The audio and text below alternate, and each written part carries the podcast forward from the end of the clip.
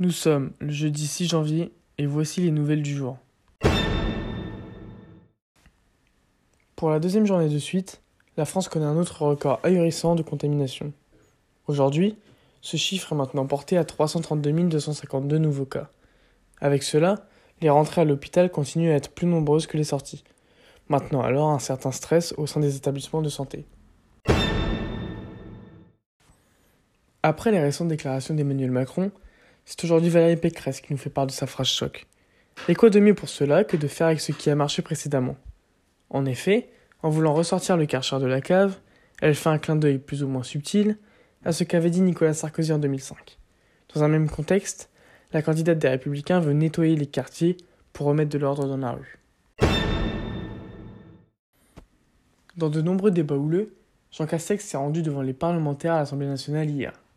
Il s'est alors retrouvé à défendre les propos du président de la République, jugé par l'opposition comme un outrage de trop, indigne de la fonction qu'il assure.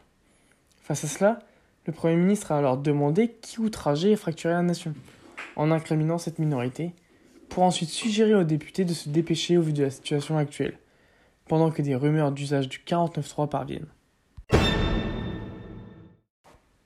Dans de nombreux sondages relevés à moins de 100 jours du premier tour de l'élection présidentielle, Emmanuel Macron sort vainqueur assez largement, avec 27% des intentions de vote, devant Marine Le Pen et Valérie Pécresse au coude à coude avec 16%.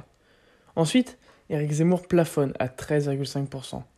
Ce quatuor semble défini, puisque Jean-Luc Mélenchon pointe seulement à 8,5%. Enfin, si second tour il y avait avec Emmanuel Macron, il remporterait celui-ci, peu importe l'adversaire qu'il ferait en face de lui. Je vous souhaite une bonne fin de journée et à demain pour de nouvelles actualités.